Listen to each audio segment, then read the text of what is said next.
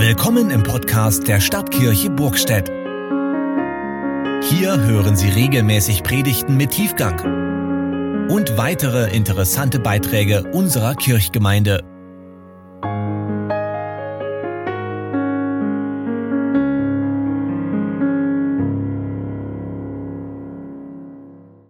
Das Evangelium des heutigen Sonntags steht bei Johannes im Kapitel 12, Vers 12 bis 19. Als die große Menge, die aus Fest gekommen war, hörte, dass Jesus nach Jerusalem kommen werde, nahmen sie Palmenzweige und gingen hinaus ihm entgegen und schrien, Hosianna, gelobt sei, der da kommt, im Namen des Herrn, der König von Israel.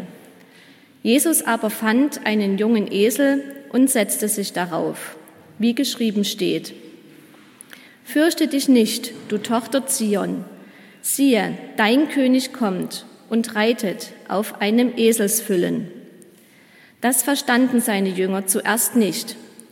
Doch als Jesus verherrlicht war, da dachten sie daran, dass dies von ihm geschrieben stand und man so an ihm getan hatte. Die Menge aber, die bei ihm war, als er Lazarus aus dem Grabe rief und von den Toten auferweckte, bezeugte die Tat. Darum ging ihm auch die Menge entgegen, weil sie hörte, er aber dieses Zeichen getan. Die Pharisäer aber sprachen untereinander, ihr seht, dass ihr nichts ausrichtet. Siehe, alle Welt läuft ihm nach das Evangelium unseres Herrn Jesus Christus. Der Predigttext steht im Johannesevangelium 4, Kapitel 5 bis 19. Jesus und die Samariterin. Sein Weg führte ihn durch Samarien.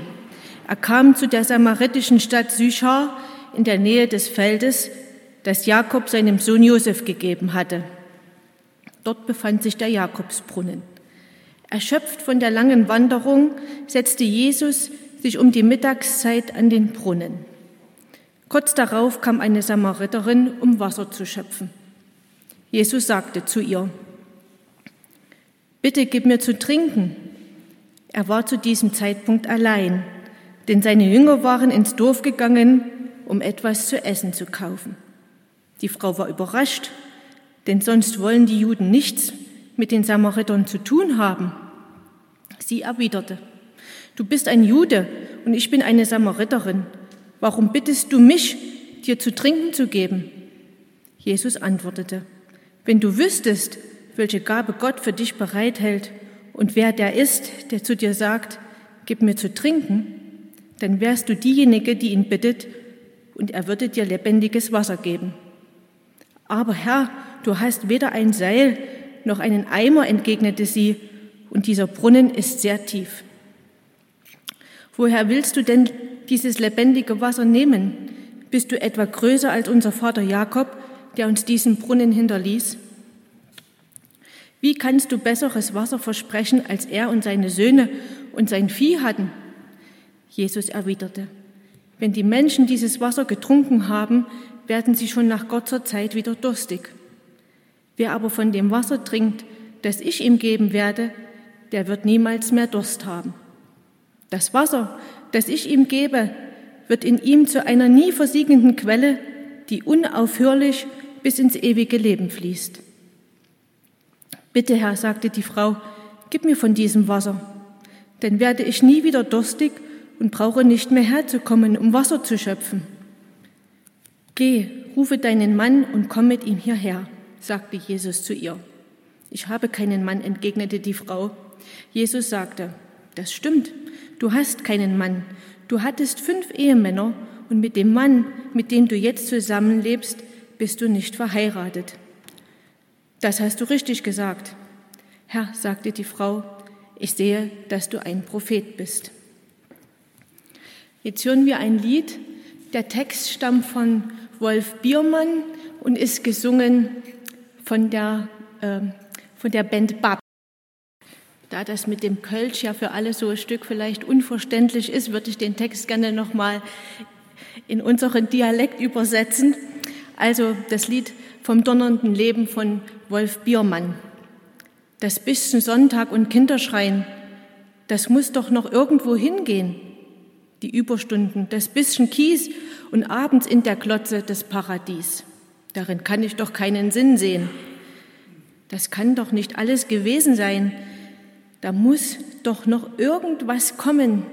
Nein, da muss doch noch Leben ins Leben. Eben. Hey, Kumpel, wo bleibt da im Ernst mein Spaß?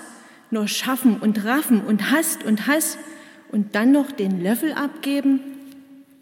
Das soll nun alles gewesen sein, das bisschen Fußball und Führerschein, das war nun das donnernde Leben gewesen? Ich will noch ein bisschen was Blaues sehen und will noch paar eckige Runden drehen und dann erst den Löffel abgeben. Liebe Gemeinde, soll das denn alles gewesen sein? Wagen wir uns auch manchmal diese Frage zu stellen? Oder sagen wir lieber, Hauptsache schön, schlank und attraktiv, Hauptsache gesund und wissen doch mit den gesunden Tagen manchmal gar nicht so viel mit uns anzufangen.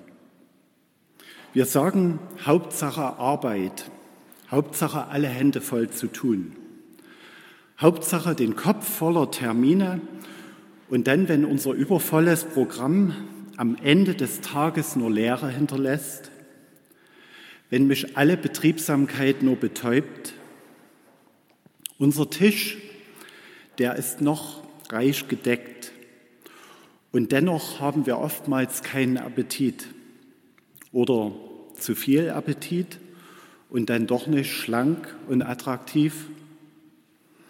Fast alles können wir uns kaufen und doch wird es nie genug.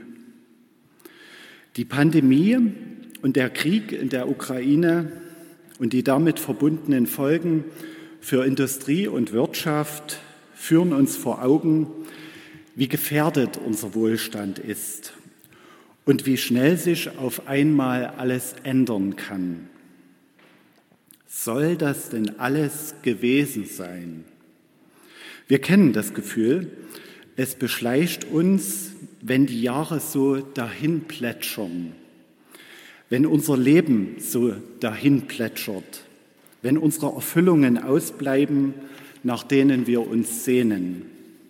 Irgendwie läuft schon alles und in wachen Stunden fragen wir uns, worum geht es eigentlich in meinem Leben?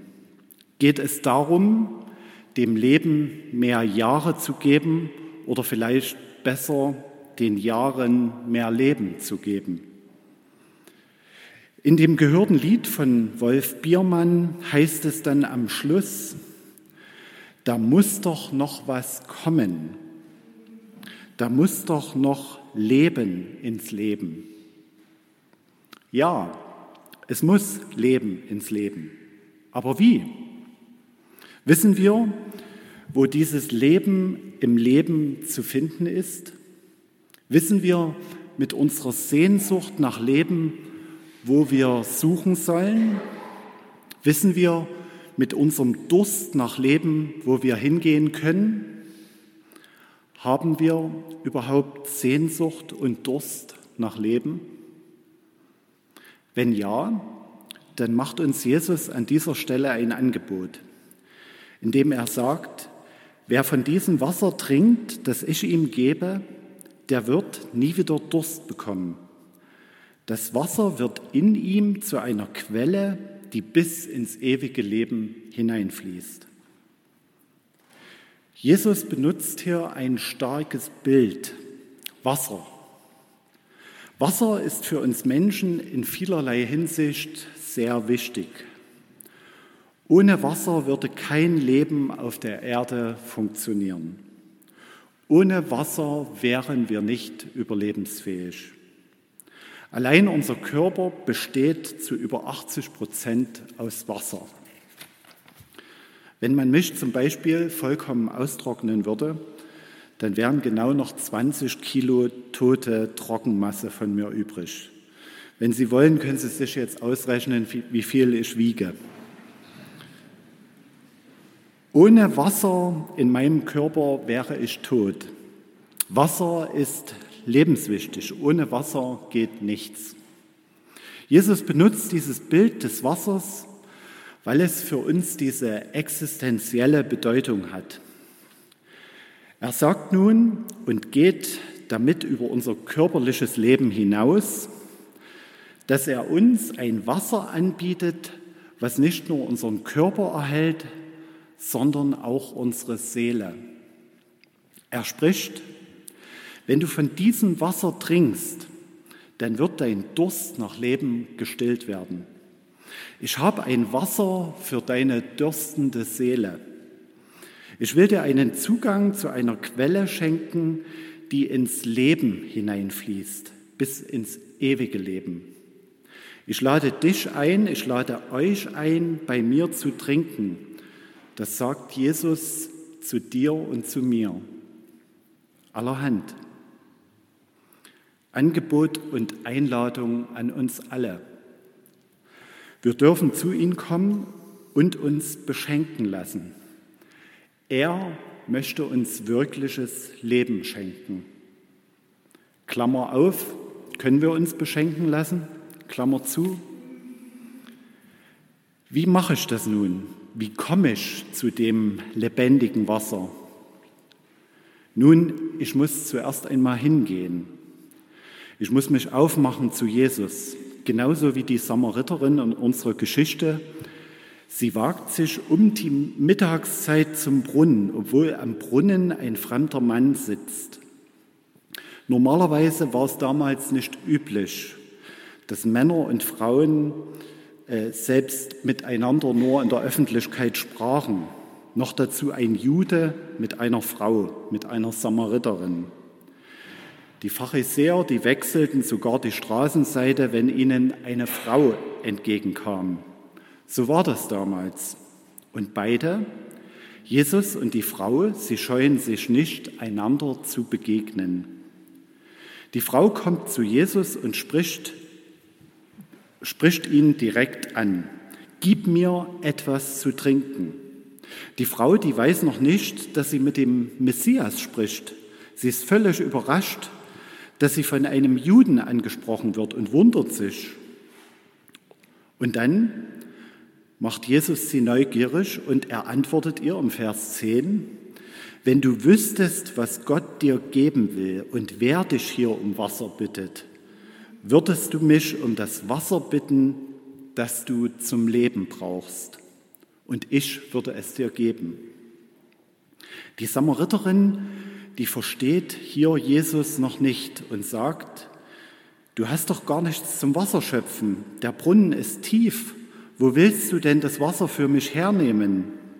Und Jesus antwortet ihr und sagt, jeder, der dieses Wasser trinkt, dieses Wasser aus dem Brunnen, dieses irdische Wasser, wird bald wieder durstig werden. Jesus antwortet uns allen heute, ihr könnt versuchen, euren Durst nach Leben zu stillen mit den verschiedensten Mitteln. Ihr könnt zu vielen Quellen hingehen. All die erlesenen Speisen machen nur kurze Zeit satt. Ihr könnt euch alles kaufen, was ihr wollt. Ferienhaus auf Rügen, Taschen, Uhren, Apple, Gucci, Boss und Co. Nach kurzer Zeit ist der Zauber verflogen und ihr habt euch daran gewöhnt und wieder Durst nach mehr. Ich kenne das zum Beispiel von mir selbst mit Technik.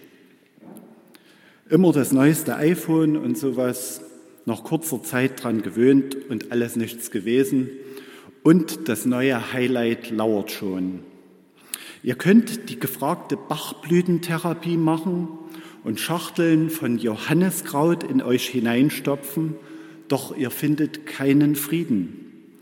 Es gibt so viele Süchte, die uns quälen. Alkohol, Drogen, Zigaretten, Spielsucht, Fresssucht, Magersucht, Internetsucht, Sexsucht, Kaufsucht, wir suchen und suchen und finden doch nichts. Wissen wir, wo wir hingehen können? mit unserer Suche nach Leben? Suchen wir an der richtigen Stelle? Weißt du, wo du finden kannst? Jesus lädt dich ein, zu ihm zu kommen. Er spricht dich an, er ganz persönlich.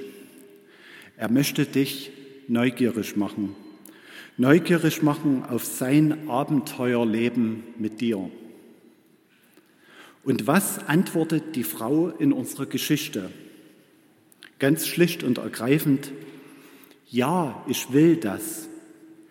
Ich will bei dir suchen.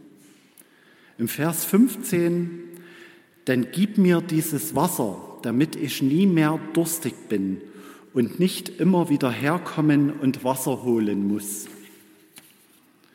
Sie wagt nun Jesus Vertrauen entgegenzubringen. Sie lässt sich auf Jesus ein und sagt, ja, dann gib mir dieses Wasser, gib mir dein lebendiges Wasser.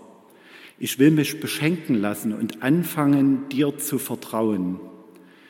Ich will Vertrauen wagen auf meiner Suche nach Leben. Ich will dir zutrauen, dass du mich satt machen kannst. Ich will dir zutrauen, dass du meinen Durst nach Leben löschen kannst. Hast du den Mut, Christus Vertrauen entgegenzubringen? Er wartet darauf. Werde nicht müde, jeden Tag neu an der richtigen Stelle Vertrauen zu investieren. In einem Sprichwort von Hilde Domin heißt es, nicht müde werden, nicht müde werden, sondern leise dem Wunder wie einem Vogel die Hand hinhalten. Hingehen, vertrauen, in diesen Tagen mehr denn je. Für mich heißt das heute, ich weiß, wo ich hingehen kann. Ich weiß, wem ich vertrauen kann. Und ich weiß, wer meinen Durst nach Leben nach wirklichem Leben auch stillen wird. Ich kenne die richtige Stelle. Ich weiß, dass diese Quelle nie erschöpft ist und dass sie bis ins ewige Leben hineinfließt. Nicht müde werden, nicht müde werden, sondern leise dem Wunder wie einen Vogel die Hand hinhalten. An der richtigen Stelle die Hand hinhalten bei Jesus Christus. Und dann geht die Geschichte weiter mit der Samariterin und Jesus. Sie ist nun bei, sie ist nun bei Jesus angekommen und hat Vertrauen gefasst. So sagt, so sagt Jesus zu der Frau, gut, geh und ruf deinen Mann. Dann kommt beide hierher. Sie sagt, ich bin nicht verheiratet. Und Jesus sagt, ja, ich weiß, fünf Männer hast du gehabt und der, mit dem du jetzt zusammenlebst, ist nicht dein Mann. Die Samariterin ist total verwundert und erstaunt. Jesus kennt sie, er weiß alles von ihr. Er weiß von den fünf Männern und doch verurteilt er sie nicht. Er sieht sie vielmehr mit liebenden Augen an. Er nimmt sie wahr mit ihrer gesamten Geschichte, weil er sie kennt durch und durch. Gerade weil Jesus diese Frau so sehr liebt, muss er sie mit der Wahrheit konfrontieren, muss er ihre Sünden ansprechen. Oft fühlen wir uns so wie diese Frau als sündige Menschen und wir sind es natürlich auch. Jeder, auch der frömmste Mensch, auch ich und du, hat Dreck am Stecken. Und was macht Jesus mit uns? Er liebt uns trotzdem. Punkt.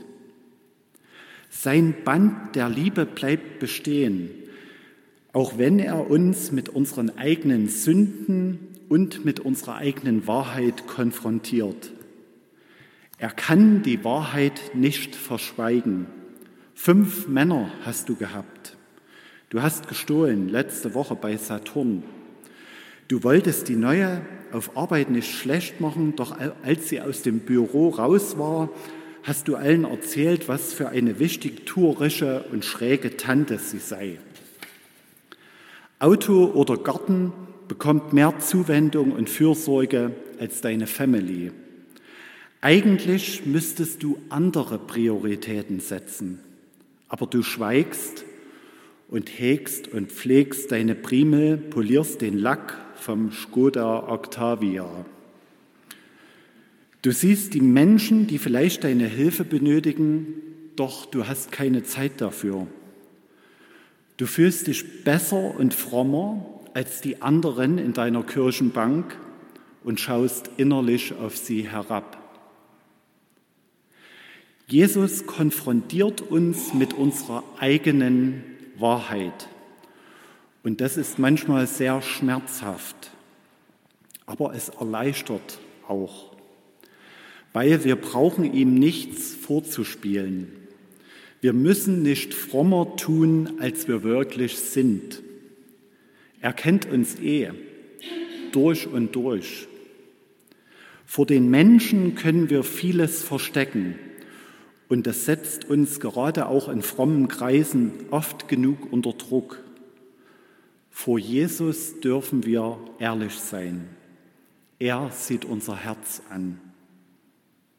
In 1. Samuel, Vers 6, Im 1. Samuel 16, Vers 7 steht, der Mensch sieht, was vor Augen ist, aber Gott sieht das Herz an. Er sieht tiefer als wir Menschen. Er sieht uns mit unserer Geschichte. Er zeigt uns unsere Fehltritte auf, aber er nimmt uns dennoch in Liebe an. Er nimmt uns schon als Sünder an, nicht erst als die Gerechten oder die Saubermänner und Sauberfrauen, die Leute mit der reinen Weste. Nein, gerade das Geknickte und das Zerbrochene. Das geknickte Schilfrohr wird er nicht abbrechen und den klimmenden Docht nicht auslöschen. Unbeirrbar sagt er aber allen, was wahr und richtig ist. Jesaja 42, Vers 3. Er will dich mit seiner Wahrheit nicht zerstören oder fertig machen. Er möchte dir vielmehr durch seine Wahrheit einen Neuanfang ermöglichen.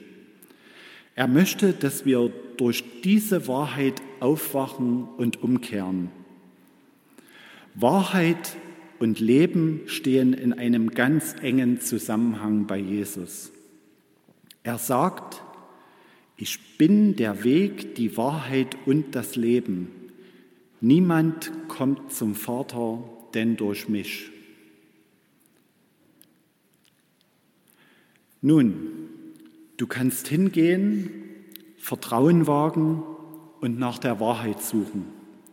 Und dann, dann kann etwas Unerwartetes mit dir passieren.